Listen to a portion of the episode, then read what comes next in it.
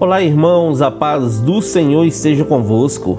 A palavra do Senhor diz assim no livro de 1 Coríntios, capítulo 2, versículo 9: Mas como está escrito, nem olhos viram, nem ouvidos ouviram, nem jamais penetrou em coração humano o que Deus tem preparado para aqueles que o amam.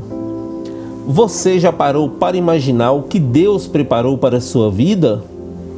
Para compreendermos os sonhos de Deus para nós, irmãos, precisamos primeiramente termos comunhão com o Espírito Santo de Deus. Temos de buscar essa intimidade em todo o tempo com orações e súplicas diante de Deus.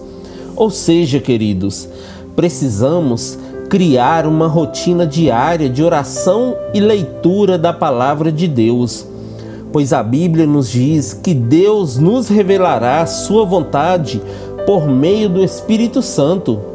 Porque assim como o espírito humano conhece as coisas do ser humano que nele está, assim o Espírito Santo sonda e conhece todas as coisas, até mesmo as profundezas de Deus. Então, queridos, vamos buscar a intimidade com o Espírito Santo de Deus para compreendermos qual é a vontade do Senhor para nós, pois ela é boa, perfeita e agradável. Amém? Que Deus abençoe você, sua casa e toda a sua família. E lembre-se sempre, você é muito especial para Deus.